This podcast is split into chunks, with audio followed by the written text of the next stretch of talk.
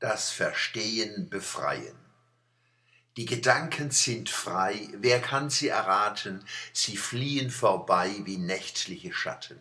Kein Mensch kann sie wissen, kein Jäger erschießen, es bleibet dabei, die Gedanken sind frei.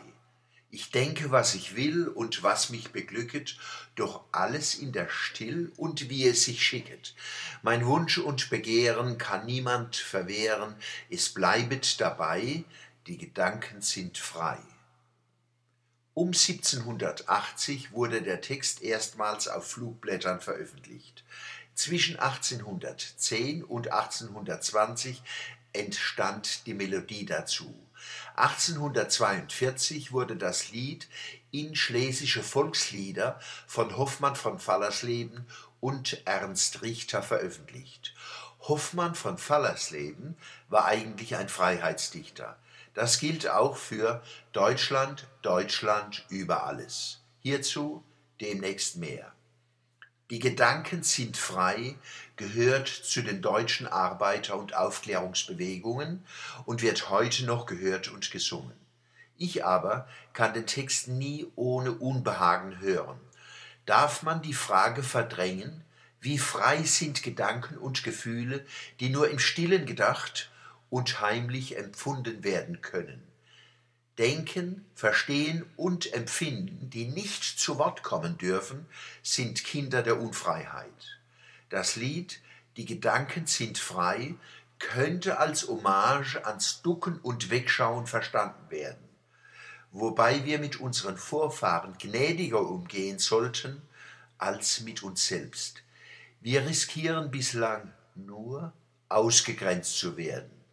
Wie lange noch?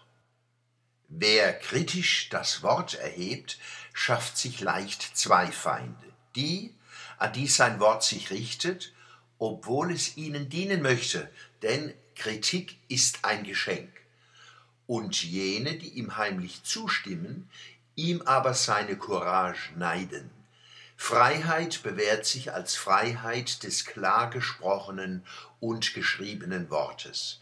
Ich wende mich gegen alle, die anders wahrnehmende, anders empfindende, anders denkende und anders verstehende ausgrenzen.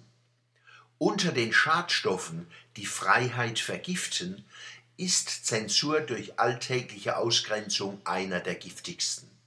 Angst und Herrschsucht blockieren nicht nur anders Denken, sondern bereits anders Wahrnehmen und freies Verstehen. Der Zensor selbst ist sein erstes Opfer.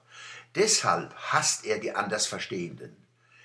Die gegenwärtigen geistigen Erstarrungen und Konfrontationen in Europa sind Folge von Denkverboten durch jene, die sich wie selbstverständlich auf der richtigen Seite des Verstehens wähnen.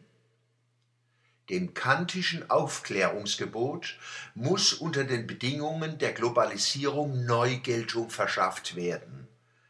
Sich seines eigenen Verstandes bedienen.